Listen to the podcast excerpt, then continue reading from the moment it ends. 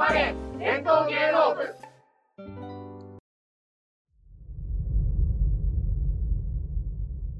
笹やんの農学ゼミ。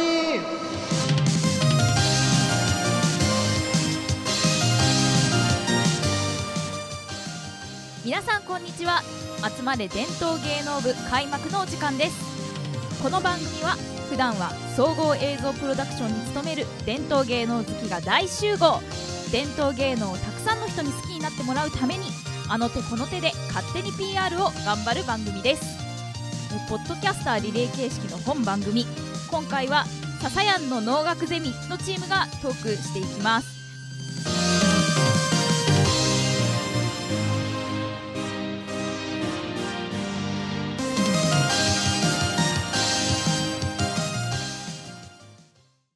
でこれから笹屋の話になっていきますが、で、金剛流の能楽堂が京都のどこに？京都のあの今出川ってとこにあるあ、んです今出川。はい。まあ京都御所の真ん前にあるんですね。これもいいとこだな。なるほど。でまあ今出川ってなんか大学ありましたっ同志社大学。けあ、どうしよう大学。同志社大学の近くにあるんですけども27日に行ったんですね。うん。12月。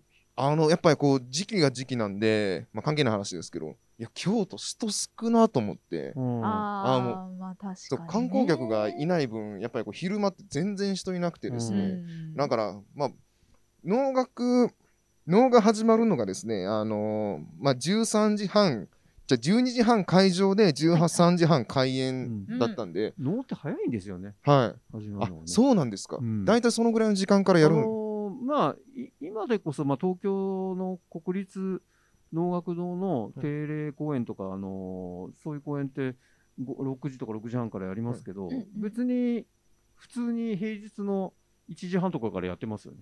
えええ。あうん。平日のええ。えでもそれでも結構人集まるんですかえそれはね、あの、どうだろう、三浦さんの平日の感覚。平日のその時間であまり私も行くことはできないんですけあど、やっぱ各流派でやる、やる、その、あのやると、当然そこにゆかりの人たちはいっぱいいるじゃないですか、お弟子さんも含めて。うんそういう人たちでちゃんと集まるんじゃないかと思います。ええ実際ね関係者が大半を占めてるみたいなことがあるかもしれないですよね。確かに。まあでもあの結構ね伝統芸能とかだとねもう本当古くは電気がない時代からやってて、やっぱ朝見てっていうのはねそう多いですいうことです明るくなったら。始まって、暗くなったら終わるっていうね。以前お話しされてましたもんね、そうですそのあのー照明がないから、そうですね。えっと、5番立てのね、始まりって朝早かったとか、そういうね。のもあるし。でまあちょっとねあのー昼からなんでまあ朝から京都も早着いてし9時ぐらいに京都着いてしまってでなんか 早いな。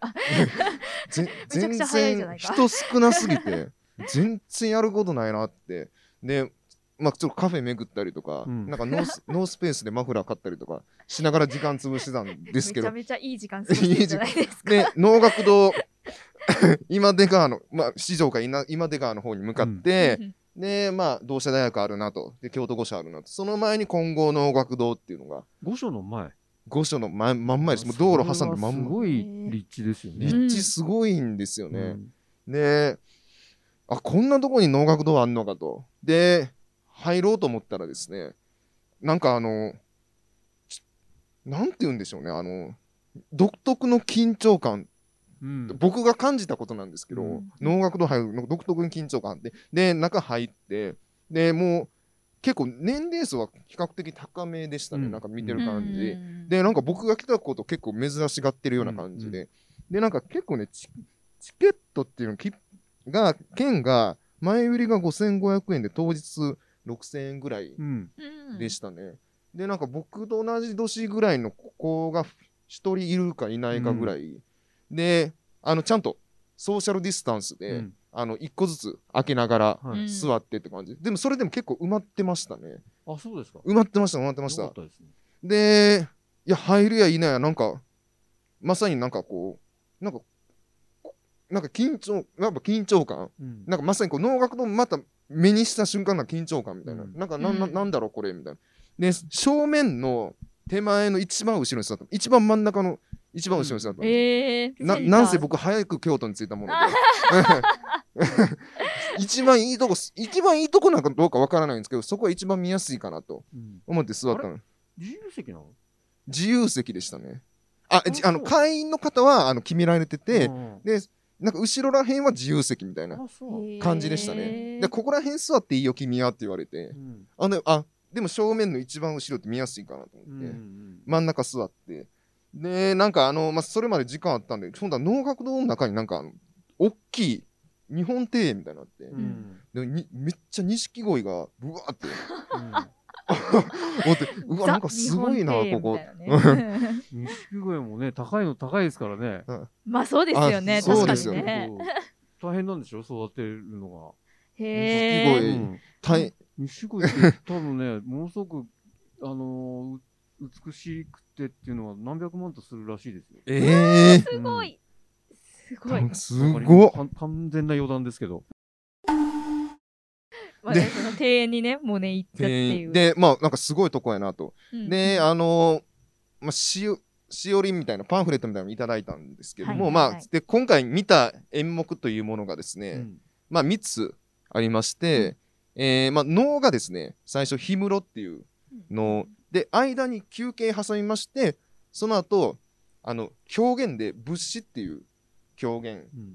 でその後ひばり山っていうのを見たんですけども、やっぱちょっとコロナの状況がありましてうん。ひばり山はちょ形式が反応っていうう、ん。呼ばれる方ちょっと短縮した感じのうん。形の能でしたね、はい。だからまあメインは氷室っていうことになってくるんでしょうけども、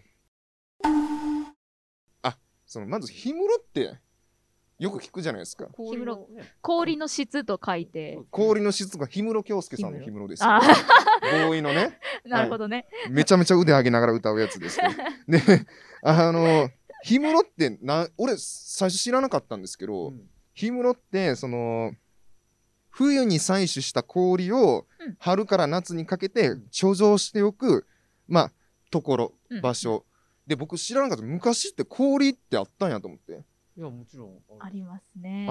あります？天然氷と言われるものが、ねあそうります。ねあそうそう。め江戸時代に限らずあの要は富士山のうんうん。ところから氷氷。で、あのーなんか葉っぱにくるんでうん。も江戸に持持っっててくるうんた時にはこんなんなってこんな。な製氷する技術はなかったけど天然の氷をこの貯蔵する術みたいなのは。いや天然氷っていうのは貯蔵するというよりもあこっちに持ってきてって持ってきてあそう。それがあったじゃないですか。そうそうそう。うっていうのあったんやと思ってうん僕、でこれってなんかあのいわゆるなんかまあこのパンフレットにも書いてあるんですけど、うんうん。本当は夏普段は夏にあのーこう返納されるものなんですけども、ちょっとコロナで延期とかもありましてなんか冬に返納されたと。うんうんでそそれはちょっと皮肉なことですよねみたいなこともパンフレットに書いてあるんですよ、で何が皮肉なんだ夏に演じられるものがなんか冬に。で氷室っていうなんかこう結構涼しい、うん。夏に見たい演はいの寒い中。寒い中にいね。もっと寒くなっちゃうみたいな。寒くなっちゃう。っていう、ね冬の京都は寒いですしね。確かに寒いです寒いです。土地柄もねありますもんね、はいはい。でなんかあの三浦さんがまあ結構前々回ぐらいからこう脳ってこう結構眠くなるはいはいはい、うん。みたいなことおっしゃってたじゃないですか。初回の時にその話しましたね。初回か初回 初回。であの林の方っていうんですかね。林はい、林。なんかあのもう一定のリズムっていうか、まあ、そのリズムが僕わかんないんですけども、ずっと「よっぽんうん。よっぽん」みたいなのがずっと続くんですよ、うんうんほんだらなんかもう最初序盤3分の1ぐらいのお客さんももう もうこっくりこっくりなってて。うんもうもう魔法がかかってるもうもう気持ちよく気持ちよくなってるからなんかリラックスそれぐらいリラックスできる空間っていううん。かなんか僕はそれを初めて経験したなと思って、まあ、僕もその時その人間関係に悩んでたんでなんかその え悩んでたの？悩んでたの？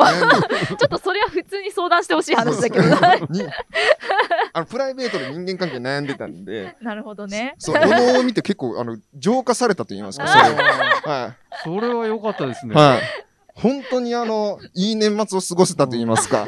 もう見ることによって浄化されるって浄化されました、本当に。うん。うん。なんでつまんないことで悩んでんだと。うん。なんかその、おのがその教えてください。っうん。ていう感じで。これは何よりですね。うん。なんかその、脳の効能ですね。脳の効能ですね。脳のこう、なんかそう、リラックス効果っていう、うん。まあ、田中さんもうん今後見られるかと思うんですけども、うんそう確かにねリラックスの効果はありますね。そうなんですよね。そうそうそう。あって、で、あのーまあ、ぶっちゃけ僕初心者なんで、あの、何言ってるかわからなかっうんたんですけど、まあ雰囲気とか、うん。まあ分かって、まあ事前にちょっと話とか見てたりしてたんですけども、で、その後のその狂言物資っていうのがうん。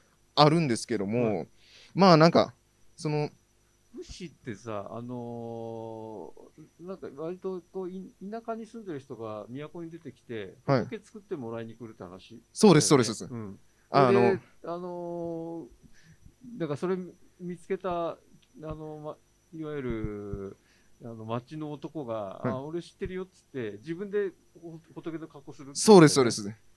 面白そう、面白いよね。面白いそうだよね。僕それ見たことないんだけど、武士は。そうなんです。なんか、あの、狂言もちょっと何言ってるか分かんなかったんですけど、うん結構笑いが起こってたんですようんうん、狂言はだってわ、はい笑笑いうもんだから。うんだから、え？す、ごいたくさん笑っていいのよ、あれ。そ、なんかそ、僕もなんかその、うん愛想笑い、愛想笑い？愛想笑いしたの？愛想笑いっていうかあのわ、わ、わかる。あの、して、してはないですけど、空気読んだ方がいいのかなって。僕も知ってる感じ出したらいいのかな、みたいな。いや いな。いやでもで狂言ってもうあの結構格好自体が面白いとはいはいはいはい。そう、なんかお面が面白かったりとか、っていうのもあったうりでして、まあ、で、まあ、ひばり山あってってうんいう感じで、でひばり山反応だったんで、もうと、もう途中から始まったんですけど、あの、一番ひばり山でびっくりしたのは、うん。あの、子供の演者さんって言いますか、小型ね。小型の方がほんまにいらっしゃって、うん子供がね。うんはい。うん大体子供はあのーその流派のはい、うん。して方の子供は本当に出るうんんですよ。はい。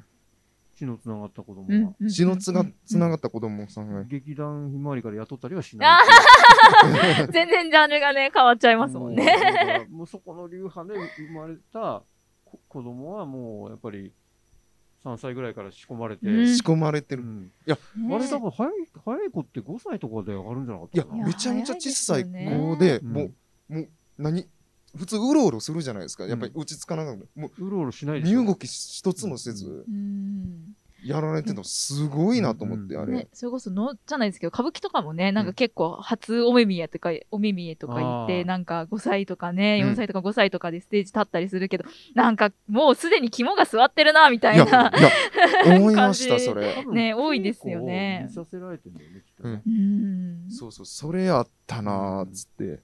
で、まあ、大体ね、3、4時間ぐらいでした。それ全部含めて。あの長いんですよ、映はい画の一日。そうなんです。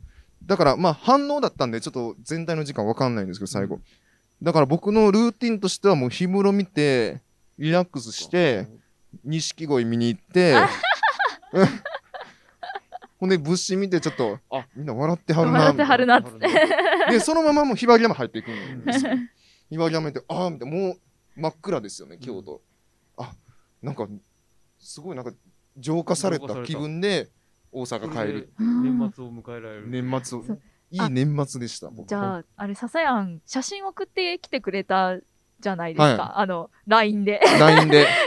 あの我々グループでねあの LINE をやってるんですけど、あのそこに笹やんから行ってきましたっていう報告のうん。写真がバーって送られてきて、はい。あれは終わった後に撮ったってこと？終わった後に撮りました。終わった後あ終わった後の方が綺麗だったんで、あライトアップとか、能楽堂の、そう能楽堂のライトアップって綺麗なのよ、すごく。うん綺麗ですね、うんあれね。ちょっと荘厳な雰囲気でね。そうそう、荘厳な雰囲気だったんで、綺麗だったんで、寒いけどっていうか。ね。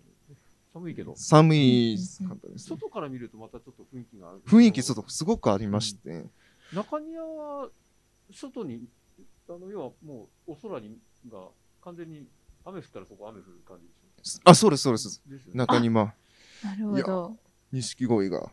えちなみに終わったのは何時ぐらいだったんですか？終わったのはもう16時いちょいぐらい4です時。4時過ぎか。うんはでももう日が、ねもう日暮れてましたよ、うんもう。で、いやそのままだからもう浄化されて大阪帰ったっていう。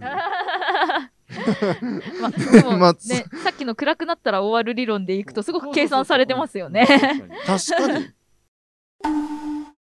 そうてなですね感じ。で、うんまあ、まあでも全体的な感想といたしましては、あの、まあ初めての能がその混合流うんであってのかわかんないんですけども、まあ、かん何から見なきゃいけないとか、それは別にうんないはないんですかねたまたま行ったのが混合流だったっていう。うんでも能もっと見ようと思いました、ね。ああ、それいいですね。これきっかけにいいことですね。うん。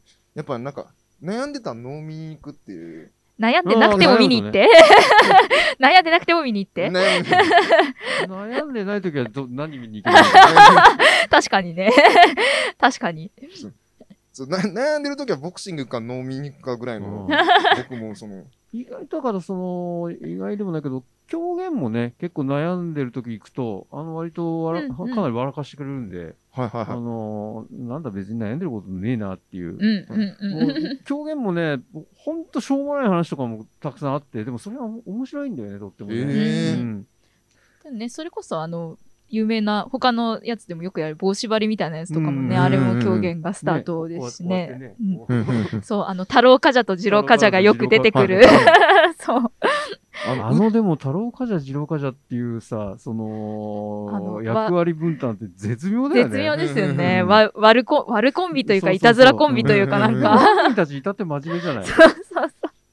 あのどうこの危機を乗り切るかみたいなこと。うんうんうんうんあのえ全く主人に余計なこと言いつけされてこれどうしようかなっていう、まあ、まあなんかこう庶庶民の下のにいる者の悩みがさ太郎冠者ってすごくあって、うんでちょっとあの物資だったか分かんないけどあの太郎冠者がさその主人に何か言われた時に「え？っ?」て言うんだよね。よくあるんだよ必ず「え？っ?」っていう。まい狂言師だと本当面白いの。主人が太郎冠者これ太郎冠者なんとかしろって言うと「え？え。今の LINE スタンプ欲しいですよね。笑うのよ、うん。着席は、うん ちょっと待ってる感じがあって、うん。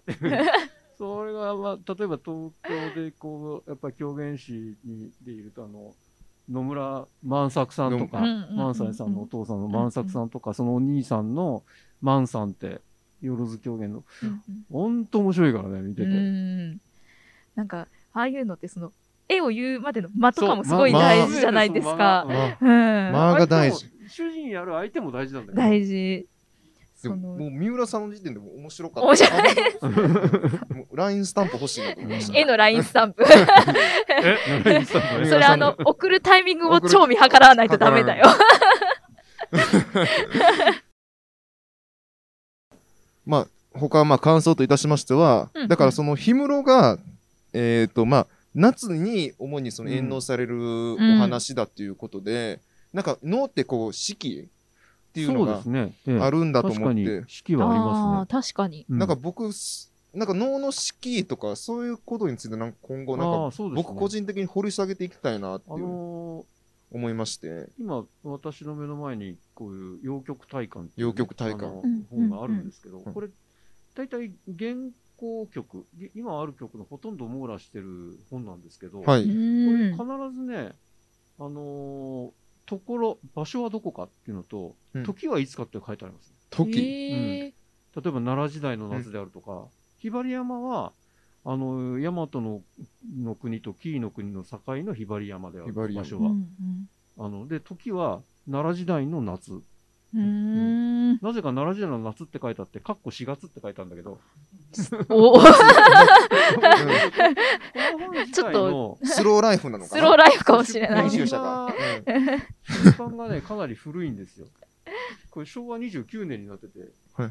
でも昭和29年の第何版だから、あの、もともと明治に発刊されてる。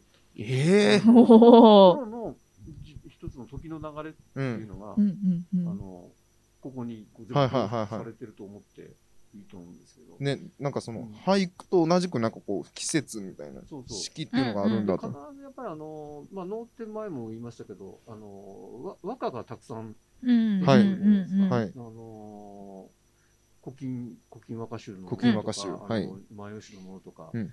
結構たくさん出てきますよね。だうん。からこれ知ってると、あの、もっときっと能って面白く。ね、なんか掘り下げていくと、なんか、だから笹谷が季節のことを掘り下げたら、ちょっとわ私の方は、じゃあ、あの、もう今までろ60何年生きてきて、和歌をあんまり親しんだことがない。ので、いや。私も和歌ないですね。まあ学校の勉強ではね、和歌とか、あの、うん。えっと、衣を干したり、山のかぐ山とかそういうの覚えたりしたじゃねないですか。確かに。それをね和田の小町とかね。改めて和歌を、和歌を学習して、うん。古今集とか万葉集、古古今和歌集、新古今和歌集あたりを読み、そして、源氏物語、平家物語あたりあをこうをやっぱり読んで、脳うに時間がいくらあっても足りないような気がしますね。さらに脳へのこう興味が、脳へのいざないが深まってくるかなっていうふうにいや、思います思います、ね。思います。ね源氏物語とかもめちゃくちゃ面白いですうんからね掘り。下げていきたいなって。私なんか高校生の時のあの古典の先生がすごく説明があ上手な方で、あの、あの、ストーリーを全部、あの、うんダイジェストでお話ししてくださったんですけどあそれは相当な、先生ですねすごく面白かったんです。なんで、すごい、あの、源氏物語もう一回読み直したいなと思いました。ね今あのーあのえっと、現代語で読むね、源氏物語とかたくさん出てるし、うんうんそういうのを読んで、あのーまたね、あの脳に接すると、また新たな気づきとかがあるんで、ね、仕事してる暇はなくなっちゃいますね。確かに。どっちが仕事かわかんなくなっちゃうなーっこれこれて。が全部、全部、仕事全部になるといいあですね。三浦さんのライフワークにね。そうです。いや、あの、ちょっとススーパー事業に関わ スーパー事業スーパーマーケット事業僕もかかってるんで。はい。でもなんかよく遊びと仕事の境界がなくなるって、なんかどういうことかなってね、うん思ったりするけど、なんかだだだいぶこういうことですよね、うん結構ね。どんどん身を置いてって入ってくるそういうことになる。うんはいはいはいはいおそらくね。てな感じで、はいあの、僕の年末、いやー珍道中と言いますかよ。ったです珍道中ね。はい。あのーまあ、レポと言いますか、今風で言うと、っていう、まあ、の初めて行ってきましたっていう感想ですが、官能レポですね。まあ、残念ながら、もう、終演のはい。お時間ということで、まあ、今回、特別編ということで、番外編ということでええ、まあ、僕の、あの、まあ、だらだらした、あの、珍道中と言いますか、あの、能の感想、いかがでしたか？なんか、いや、あのーやっぱりね、あのーし新鮮ですね。やっぱり能を初めてあのご覧になったっていうことのはい話を聞くと、あのー自分もね、やっぱり一番最初に、あの、見に行ったのは、そんな昔じゃないんですよ。まあもうはい10年ぐらいなもんなんですよ、実は。はい。でも、それは、見た演目は、あの、勧進帳、あの、歌舞伎でいう勧進帳の、はいあ。たかあたかなんで。すけど、はいあのー皆さん、あたかは面白いから行った方がいいよってこう教えてくれる人がいて、はい。あのその人が、じゃあ行ってみますってその人にチケット取ってもらって行ったんですけど、それ以外の、あのー予備知識は何もなく、はい。あたかってなんだっけぐらいな感じで行って、ああ、勧進帳だったかな。で、で、行ったらやっぱり笹谷が見たところとほぼな同じ、正面席のほぼ一番後ろで見てるはい真ん中の、ほぼ8割寝てましたね、僕ですか？僕。あ、私は皆さんがね、よかったよかった。なんか、さっきのなんか、三浦さんとエピソード一緒やから、なんか前世一緒なのかな？私の方が、私の方が多分たくさん寝てたと思います。なんか一緒なんかなって。8割ぐらい寝てましたね。もういいんですよ。あの、あの寝られるぐらいにリラックスできるっていうリラックス。うんだから、あの、だから僕、三浦さんがいらっしゃらなければ多分、能見に行ってないと思うんですよね。だから僕、多分、50年後、多分、新入社員に同じことすると思います。これ、を、あの、もう何世紀も連鎖させていきましょう。って言ってますけども。ね、ってな感じで、はい。あの、じゃあ、田中す、もう以上で、あの以上。終演。田中田中さん、あすいません。めでたしめでたし。どうですか？あのあ、えっ、と、そう。えっ、と、体験。そう、聞いてて、そう、この中で、あの、ちゃんと、ちゃんと見に行ってないの私だけになってしまったなとで、ドキドキしてるんですけど、うん。でもなんか、あの、聞いてて、ぜひ行きたいなっていうのはもちろん、あの、さっきもちょっと被りますけど、あの、あ、東京都内にすごくいっぱいあるんだなっていうことに気づいて、でなんか、なんかそう、その近くに行って、なんかそこの空気を感じうるん。のも、なんかそれもそれでもね、なんか面白そうだな、みたいなことを思ったりとか、っていうところで、まあちょっと東京都内のね、そういうところを、カフェを巡るかのようにそういうところを巡ってもいいかなっていうそうね。ううん。ん、っていうふうに思ったりしました。で私も見るときには、あの、真正面の一番後ろを狙おうかなとね。思います。連鎖するんですよね。親子のように一度寝るっていうね。あそうトで、あの、の脳狂言スケジュールって、あの、うん入れると、あの、そういうサイトがあって、うんはいえっと、に、実はそのサイトは日本中の、あの、遠能を網羅してあるんですよ。なんか、既得な人が2人ぐらいいて、あうんうんうんのーまとめてくれてるんですけど、二人ぐらいいるんですよボランティア的な人がね、いるのかもしれない。あの書いてる人が2人ぐらいいて、へえ。あのー編集者みたいな。で全全部そのな何月何日の何時からはい。あのこういう能があるっていうこと。あの必要情報だけ書いたんですよね。うん。それが1年間にわたって日本全国全部書いたんですよ。すごい。何ですかそれ？すごい。日本全国はやばいですね。うん。京都で例えば今日がまあ日付的に言うと1月13日ですかね、はい。1月13日京都でこういう能がある。東京だとこれがある。でそれ見るとあこれ行きたいなと思うのでそこからあの各サイトに飛べてチチケットも取れる。へえ、すごい。それすごいんですよ。すごいですね。うん。そのその人衛星に住んでるのかな。それどうやって調べてるんですかね。それ見てると結構何時間も過ぎます、ね、行こうかなこれ行こうかなって、うんえーそういう楽しみ方も。農狂言スケジュールって入れると農出てくる。狂言スケジュールですね。うん。皆さん。調べていただいて。12月まで出てます。もすごいですね。12月まで？今、い今1月なんですけど、う12 月まで？すごい。って結構先まで決めてんじゃないですかね各流必ずまあ決まった回があるから。豊昇龍だったら豊昇龍の会が毎年3月にあるんだったらそれもあるし、あのーまあか各各月にあるんだったら全部それを決めた決めてるから。あとはもうねその演目と能楽師が決まってればっていう込んでいけるあっていうことなんじゃないかと思うんですけど。なるほど。持ち前の千里眼と。それで行くとあのそれを見るとあこれ見たいっていうのがあれば、あの足を運ぶのをうん割と、あのー容易にいけると思いますなるほど。じゃあ私も20 2021年はね、田中もデビューしたいなと 思いますあ送。りましょうね 行きましょう2021じゃあ年。あのちょっとあの今度あのこれあのそへそやっぱり長い演目だと本当ね本当に眠くなるので、うんうんうんはいこういうのどうかなっていうのあの私の方からもあ、ありがとうございまあす。わかります。ありがとうございますちょ。っと LINE の中ででは田中さん、あの最後にはい。お知らせをお願いいたします。はい。では、最後にお知らせをさせていただきます。本番組は TFC ラボポッドキャストステーションブレインドレインの番組です。えーブレインドレインではノートを開設しております。えー本日のトーク内容の詳細やあの補足などを載せておりますので、ぜひ合わせてチェックしてください。それでは引き続き伝統芸能を楽しく勝手に PR していきます。次回公演までさようなら。さようなら皆さんありがとうございましたありがとうございました。ありがとうございましたさよなら、ありがとうございます。